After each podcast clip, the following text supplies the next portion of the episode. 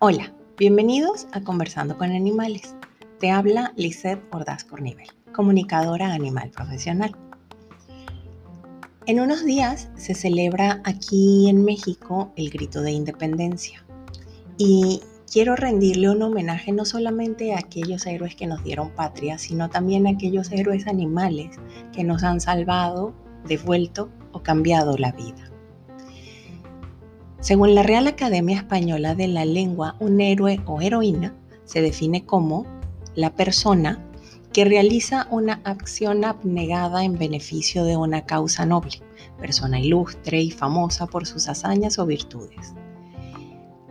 Eh, o en un poema o relato, personaje destacado que actúa de una manera valerosa y arriesgada, protagonista de una obra de ficción. Persona a la que se convierte en el objeto de su especial admiración. Y en la mitología antigua, hombre nacido de un dios o una diosa y de un ser humano, por lo cual era considerado más que un hombre y menos que un dios. Como ven, habla solo de persona, pero ¿qué les parece si para nuestro objetivo extendemos todas estas definiciones que les acabo de dar y en vez de la palabra persona utilizamos seres? Total, es nuestro podcast y podamos hacer lo que nos dé la gana. Así que la definición que me gustaría proponerles de la palabra héroe o heroína será ser que realiza una acción muy abnegada en beneficio de una causa noble o ser ilustre y famosa por sus hazañas o virtudes. Me gusta más, ¿no le parece?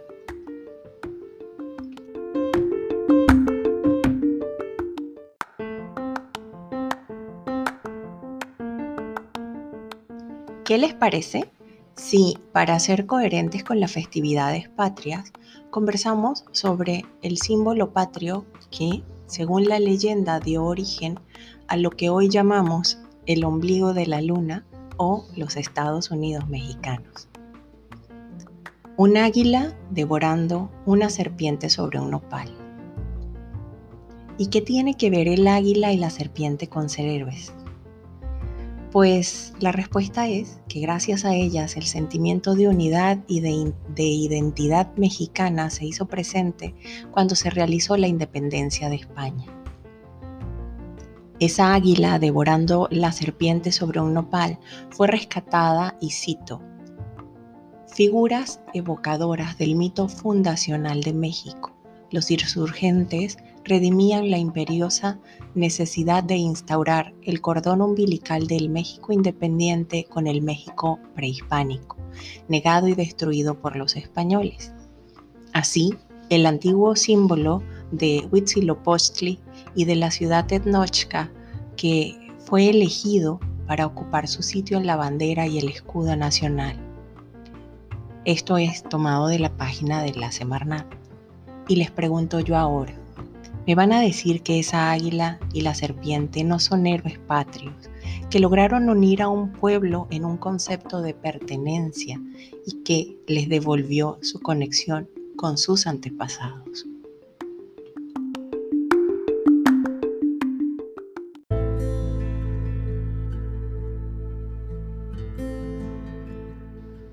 En Internet existen textualmente millones de videos de animales rescatando, protegiendo y ayudando y hasta dando su vida por un ser humano y sin esperar nada a cambio.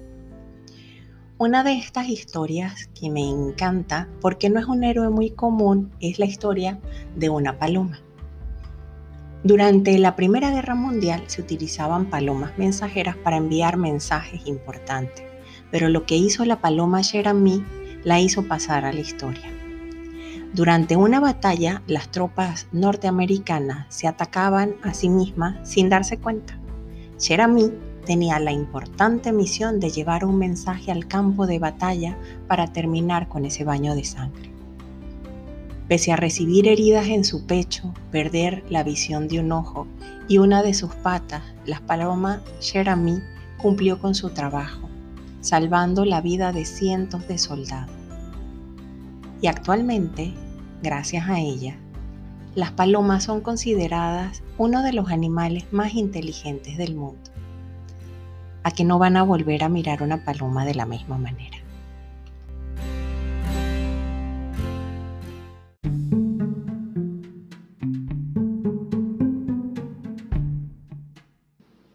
Les cuento otra historia que le ocurrió a un amigo venezolano cuando él era joven y rebelde.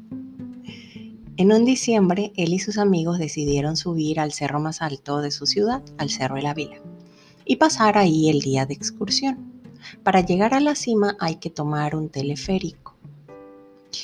Y de verdad que es un lugar precioso. Estamos hablando de una altura de unos 2.150 metros aproximadamente. Y cuando no hay sol, hace muchísimo frío. Llega cerca de los 5 grados centígrados con vientos medios. Ellos estaban de parranda y entre tanta diversión se les pasó la hora de bajar y se quedaron solos en la cima, porque para esa época el hotel que se encuentra ahí no funcionaba y se cerraba todo a cal y canto. Se quedaron sin comida, sin bebidas y sin nada que los resguardara del frío o de los vientos. Lograron acomodarse en una esquina que en medio los protegía del viento y de la lluvia, pero obviamente no del frío. Él me contaba que se pusieron todos juntos abrazados para tratar de conseguir calor y no había forma. Y de repente vieron una manada de perros acercarse y algunos de sus amigos pensaron en correr, pero alguien les dijo quédense quietos.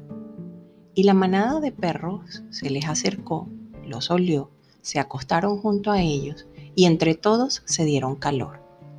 Y cuando mi amigo se despertó, ya no estaban los perros.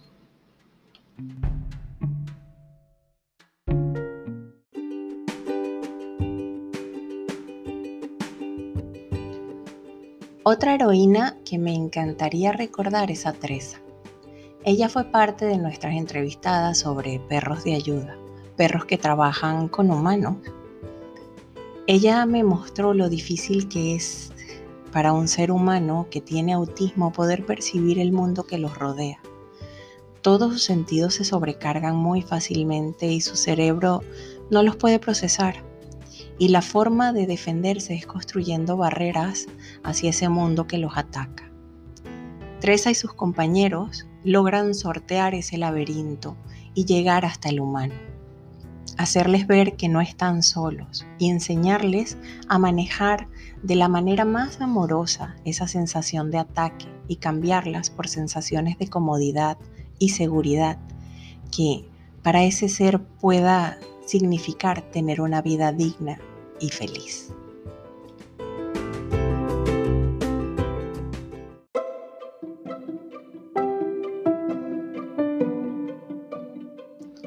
Otros seres que me gustaría traer a esta pequeña lista de héroes es a los pijijes que se quedaron a vivir con Gaby, la humana de Canela y Sorullo, los patitos que entrevisté hace poco.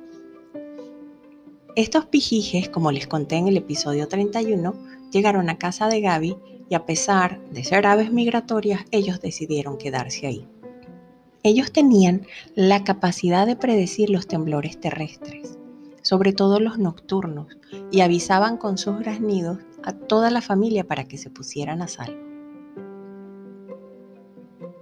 Otra heroína hermosa, a mi parecer, fue la perrita que durante una comunicación le dijo a mi amiga Sonia que ella tenía cáncer de seno.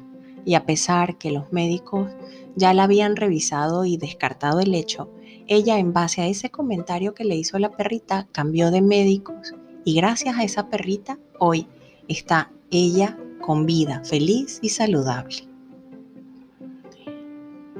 Hay una historia que se hizo viral y que a mí me encanta. Fue también la de una ballena jorobada que protegió a una bióloga que estaba buceando cerca de ella de un ataque de un tiburón.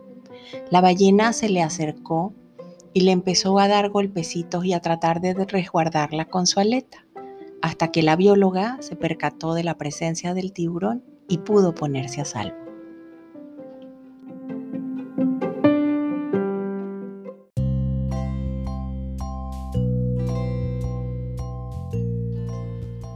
Y como el podcast se llama Conversando con Animales, hoy les traigo la conversación con una perrita que recibió un disparo para proteger a su humana.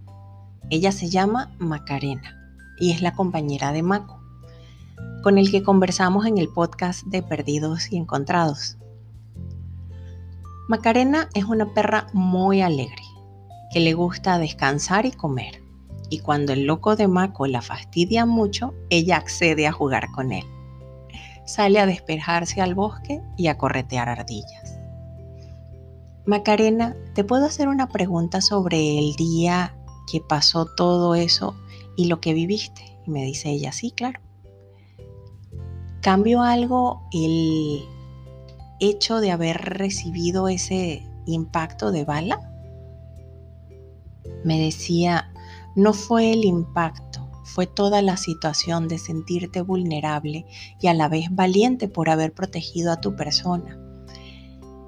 Ella me decía que no se considera capaz de atacar a un humano. Bueno, sí es capaz, solo que a ella no le gusta hacerlo, porque para ella los seres humanos somos sus amigos. ¿Volverías a defender a tu humana de esa manera? Y me dice ella, sin dudarlo. No fue el impacto, fue toda la situación de sentirte vulnerable y a la vez valiente por haber protegido a mi humana. ¿Lo volverías a hacer? Me dice sí, sin dudarlo. Le digo, pocos animales, gracias a Dios, pueden decir que recibieron un impacto de bala defendiendo a su humano.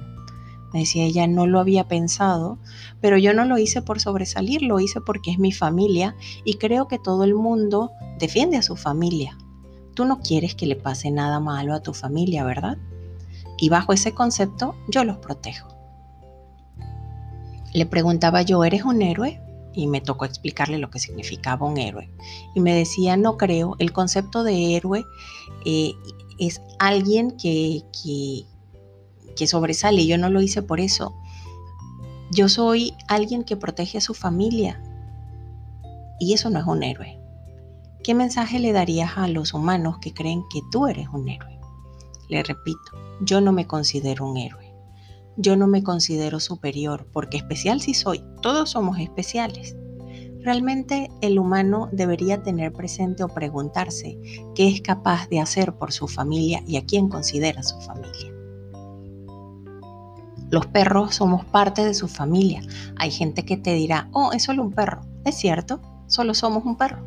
Pero ese perro que está ahí te considera su familia, porque no es diferente, e-, es así. ¿Y por qué no retribuirle eso? Considéralo tú también como parte de tu familia y trátalo como tal. Ser consecuente en eso, eso realmente. Y hay algo con lo que eh, yo he estado trabajando, me contaba ella, y es volver a confiar, el poder entender que no todo eh, ser humano es malo, no todo extraño es malo, también a veces es muy difícil. Trabajar y soltar los miedos es difícil, pero se puede hacer porque si sigues viviendo con miedo, no puedes seguir adelante. Realmente yo creo que un héroe, por lo que tú me platicas, es aquel que suelta sus miedos y sigue viviendo su vida. Eso realmente es un héroe, porque no es fácil. Es muy fácil defender a tu familia, es muy fácil recibir un disparo por tu familia, pero no es fácil después soltar todos esos miedos y volver a confiar. Yo creo que eso sí es ser un héroe.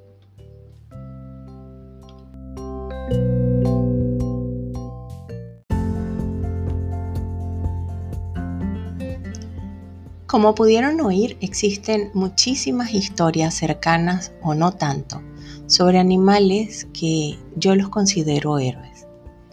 Definitivamente estoy convencida que cada animal de compañía es un héroe para su humano, al igual que su humano lo es para él. El hecho de darnos el amor más puro y su amistad sin esperar nada más de que les correspondamos, solo eso. Y a veces ni eso hacemos. Para mí los hace un héroe un héroe en este mundo lleno a veces de tanto caos y desamor. Me gustaría dejarles una petición que abracen y agradezcan a sus compañeros animales. Agradezcan todo lo que ellos hacen por ustedes y permítanse llenarse de todo ese amor que ellos les están entregando y sean la persona que su animal cree que son.